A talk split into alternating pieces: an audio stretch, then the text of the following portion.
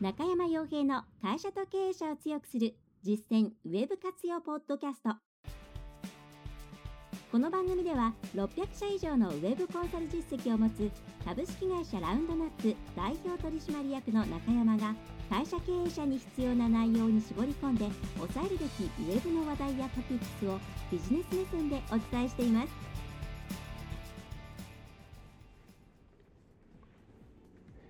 皆さんこんにちはランドナップコンサルティングの中山ですそれでは本日も会社と経営者を強くする実践ウェブ活用ポッドキャストを始めていきたいと思いますので、ぜひとも最後までお聞きいただければと思います。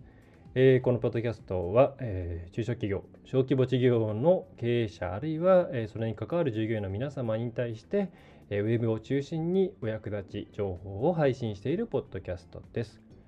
えそれでは今回のテーマですが、まあ、前回に引き続きですね、というか前回から引き続き喋っているところを分割して配信しているだけなんですけども、えー、中小企業白書の2019年版が出まして、えー、その重要な部分について、えー、きちんと把握しておこうというところですね。でその意義については前回のポッドキャストの冒頭の部分でお話をさせていただいているので今回省略いたします。まあ、要はですね、え端的に言えば自分たちの目の前のことに注,、え、注目しているとなかなかこう将来のこととかあるいは自分たちを俯瞰してみることによって自分たちの道筋とか行っていることのうん正当正当性というかですね、えー、そっちに行ってもいいのかなというところが見えづらくなるので、え、客観的な情報を見ることによって、自分たちを俯瞰してみましょうという内容ですね。はいそして、え、前回としては中小企業白書の第1部の、え、中小企業の動向の部分と第2部のあ違うなそこの部分ですねをやりましたと。で今回は残りの第2部の経営者の世代交代と第3部の中小企業小規模企業経営者に期待される自己変革について、え、気になった部分とか、え、それに付随するさまざまなコメントをさせてもらえればと思います。まあ多分間に合うと思うんですけどまたはみ出ないことを祈りますね。はいえー、ではまずですね、えー、早速入っていきたいと思います。えーと、第2章、経営者の世代交代の部分ですね、えー、ずっと事業承継の部分というのは、うん中小企業庁、まあ、もちろん経産省の方ですね、としては課題として認識していて、えー、小規模事業者持続化補助金とかでも、ある一定の年齢層年齢を超えるとそれに関する書面を追加しなきゃいけないとか、まあ、いろんなことをやろうとしているわけです。で、えー、なぜそんなことをしようというふうに考えているかというと、まあ、うん、まあ、いろんな国としての意図はいろいろあるとは思うんですよね。その全体のせとしての生産性を上げたよとか、えー、こういうふうにしたら良くなったよっていうふうに言いたいっていうことも、まあ、邪推すればあるんでしょうし、まあ、そういういろんなとこからのですねこうコメントもいただくわけなんですけども、まあ、とはいええっ、ー、とですねうんと経営資源ですねさまざまな経営資源っていうのは、まあ、たくさんの年月によって、え、培われてきたものっていうのがありますのでそれを他の企業が一から作るとなるとものすごく時間と費用がかかってしまったりあるいはタイミングを逃してしまったりとかそういうことがあるのでうん、残っていく企業さんとしてはその消えていくさまざまな資源というものは拾って、まあ、あのうまく取り込んでいった方が投資対効果いいんじゃないですかっていうところですね。はい、でその観点で経営者の世代交代っていう話があります。まあ、親族内の承継の場合もあれば M&A とかのサービスを利用して、えー、全くの第三者に、えー、承継するケースもあると思いますね。まあ、私の場合なんていうのはほとんどやってること自体は俗人的なビジネスをやっていますので、まあ、将来承継する、ね、息子に継ぐなんてことは全く考えていないわけで、まあ、それはうちの父親もそうで、まあ、うちの父親って、まあ、某印刷会社立ち上げて、えー、そこから独立してで、えっとですねまあ、個人でやってきたわけなんですけど、まあ、そこの事業を私が引き継ぐなんていう話は聞いたこともないですし私もやる気は全くなかったで、まあ、そういう世界に生きてきたんで、えー、ね、うん、ああ事業ってこうやって承継しなきゃいけないんだなと思うんですけれども、えーまあ、さておきですね、え、私がコンサルしている会社さんなんていうのはちゃんと承継しなきゃいけないような会社さんが多いわけで。そこですごく感じるのはですね今回、まあ、数年前からこの事業承継の問題っていうのは取り上げられ続けていて、たびたび注意喚起がされて、まあ、やっとなんかプラスアルファいろんなこう補助金が出るとかですねお金の話みたいなものも1年前ぐらいからですかね動き始めたんですけどもまあ一番問題なのはこういう状況になっちゃったっていうことでであのまあ、ほとんどの中小ほとんど、うん、どうだろうな、うん、小規模事業特に小規模事業あるいは中小企業の場合なやっぱりですね事業を親子間で承継するとかその今働いている人に承継するパターンが、えー、基本的にまず第一選択になってくると思うんですね。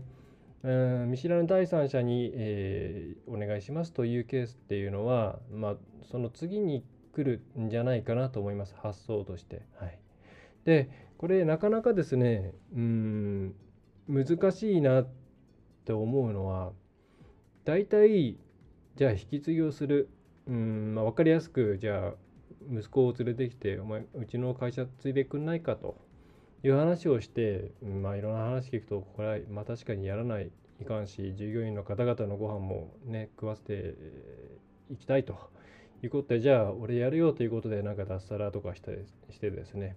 承継してうまくいくかっていうと、まあ、なかなか難しいですよね。でなんでかというとやっぱり経営するとか組織を動かすっていうことっていうのは全くそれまでやってきた仕事と別のスキルになってくることがほとんどだと思うんですね。で本来は事業承継を行う場合はもう次を育てるっていうことを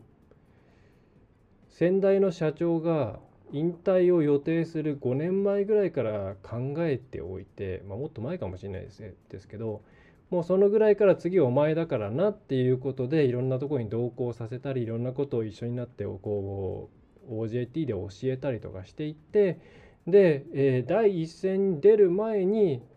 まあ、一応戦っていけるようなスキルは持っている状態になっているよっていうのが一番基本的なかん、え、姿だと思うんですね。まあ、そうなっているところはなんとかなるんですね。でそうなっていない場合じゃあ頑張るよあの現場に出ながら勉強するからいいよ。これすごい大変ですね。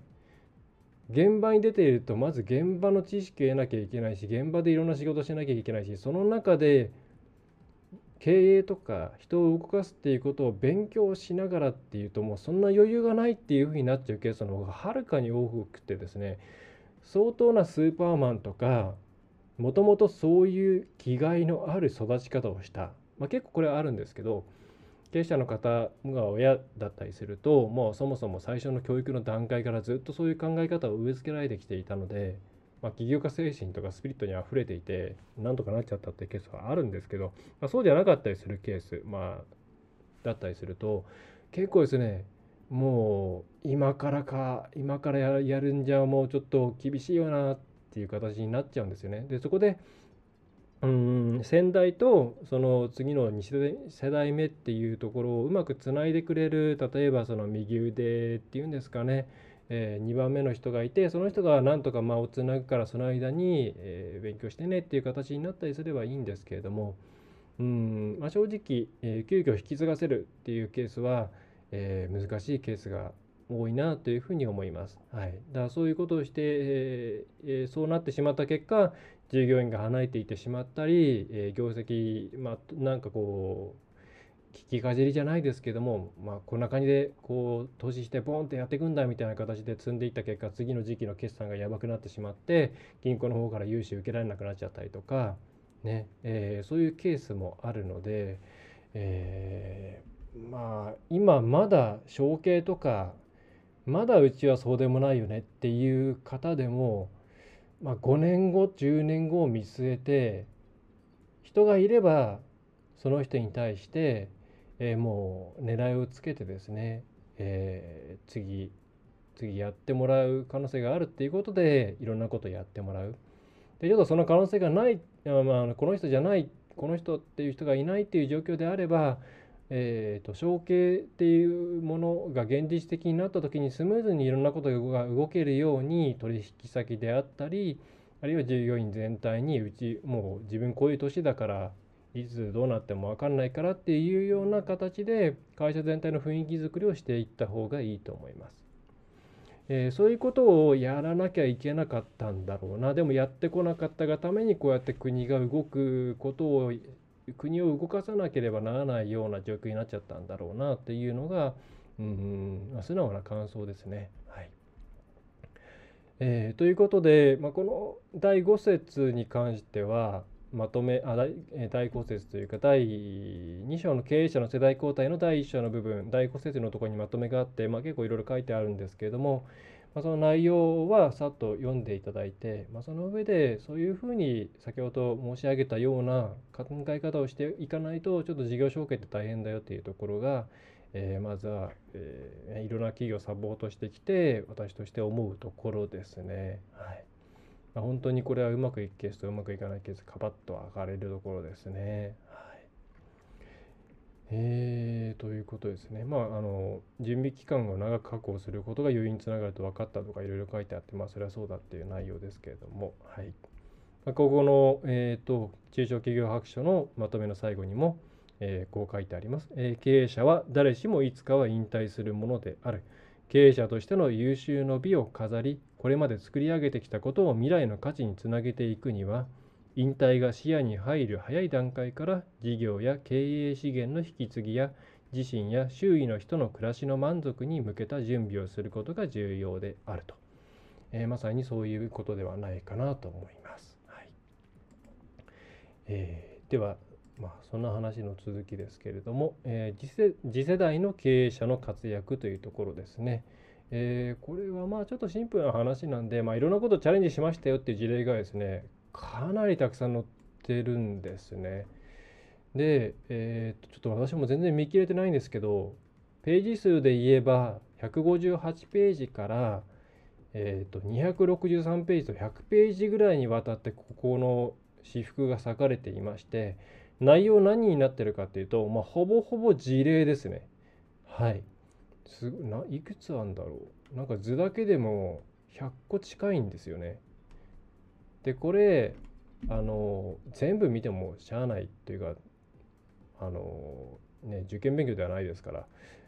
あの自分の近い業種とか自分に近い状況とか、はい、特に後継者になった方とか、えあるいは将来継ぎたいなとか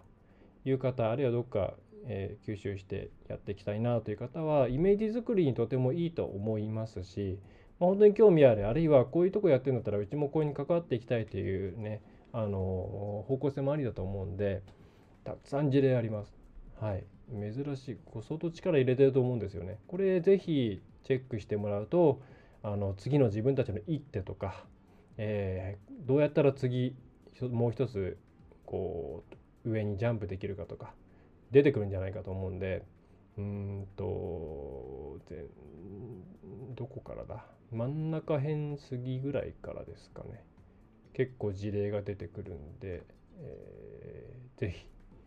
見ていただければと思います。まあまあそんな感じですね。もうここだからあの第4節のまとめで、中小企業白書の方のまとめは本当にシンプルにですね、こんなもんがありますよと、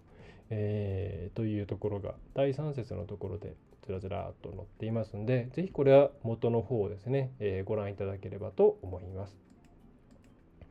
えー、そして、え最後第3部ですが、えー、これは構造変化への対応とあと防災減災ですね、えー、防災減災先、まあ、あのシンプルなんで防災減災の方ですけれどもなんでこれがわざわざ一つ裂かれたかっていうと、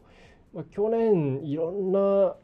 大変な、まあ、大雨だったり地震だったりいろんな災害があったと思うんですね。まあ、それその前その前にももちろんありましたけれども。まあ、それをいろんな計算してみるとかなりやっぱり経済的な停滞につながってしまったというのが、えーと、確かこれ一章とかに載っています。でそうするとその災害を起こしやすい地域であるという、まあ、日本という地域ですね地震もそうですし津波もそうですしまた、えー、場所柄その雨とかっていうものも増えてきているんでそれに対して企業は、うん、自然災害の発生リスクっていうものをちゃんと考えて保険をかけるなり、えー、してですね事業を継続できるようにしていこうまたその中で国はこういうふうにサポートしているんだよというところを啓蒙するような内容になっています。ここは、まあ、特にこう、まあ、被災した方々もそうですし今後ハザード的にですね危険なレベルになりかねないというふうに判断されている地域の方はこれを必ず目を通していただくことをお勧めします。はい、どんなにね素晴らしいものを作っていたとしてもどんなに素晴らしい人がいたとしてもやはり自然というものには勝てないですしものすごく悲しいことになってしまいますので、えー、これに関してはですね、えー、ぜ必ず見ていただくことをお勧めします。はい、で、えー、一つ戻って第3部の第1章の方構造変化への対応ですね、まあ、これも結構ですね頑張っているですね、えー、書いています。こっちも事例が多いですね。これどういうことかっていうと、そういう、えー、中小企業、小規模事業者の方も、経済環境に対応、経済環境というの変化というものを意識して、えー、それに対して自己変革をしていかなきゃいけないよっていう内容ですね。でその中で3つ大きなトピックスとして挙げられているのが、まあ、前回にもちょっと出ましたけれども人口減少、えー、それからデジタル化それからグローバル化っていうところですね。はい、で人口減少に関しては、まあ、これは前回も、うん、ちょっと触れた部分ですけれどもね、えー、働く人もそれからサービスを買ってくれる人も、ま、全体として減っている。で地域差あります、まあ、首都圏首都圏とか人口がもともと多い地域に関してはそこまで、ね、減らないというか、まあ、むしろ増える、えー、傾向にありますけれどもほとんどの、うん、いわゆる地方ですねに関してはもう大幅な減少が見込まれるという状況で、えー、そこで、まあ、どうするのかというような内容が書いて、えー、あります。まあ、これに関しては地域地域ごとにですねその中でも存続していく、まあ、あるいはやるべき事業もあれば、そうではなく、まあ、むしろ移転してしまった方がいいんじゃないかっていう企業もあると思うんで、まあ、あのいろんなこう人口の統計の情報がグラフィカルに載って、いますので、えこれもちょっと見ていただいて自分たちの会社って10年後って周りどういうふうになってんの？というふうにですねイメージを作る、え参考にしていただければと思います。またこの中でも事例ですね。さまざまな、えスーパーさんとか、えそれから銀行さんとかですね。あとは何だろう、えの事例も載っています。でまた、えデジタル化ですね、まあ、まさにウェブですから、まあ、うちがサポートしていく部分であるんですけれども、えー、まあ、主にここの中ではスマートフォンの普及率すごい上がってますよっていう内容とか、まあ、例えばそのスマートフォンで言えば2010年と17年を比べると、まあ、たった7年ですけれどもね、えー、20代から29代29歳の間は、まあ、昔17.5%しか持ってなかったけども、まあ、今ほぼ100%に近いですね。97.1%と、えー、その中でパソコンはむしろ下がっていますとか。で80歳以上はえー、昔は3.4%しかパソスマートフォンを持ってなかったですけれども、昔というのは2010年ですね。2017年になったら31.5%、まあ、3人に1人がちゃんと自分の持ってるっていうことですね。はいまあ、そういう条件があるということで、えーまあ、十分そういった方々に、え、リースする手段にもなってきているんだろうなということですね。え、その後にいろいろこうネットで使っているサービスの分類とかですね、え、そういうものも載っています。はいえー、自分たちのお客さんって、え、今どういう状況なのかなっていうことを、まあ、マクロな単位で把握するのに非常に役に立つと思うんでその275ページのグラフとかもぜひご覧いただければと思います。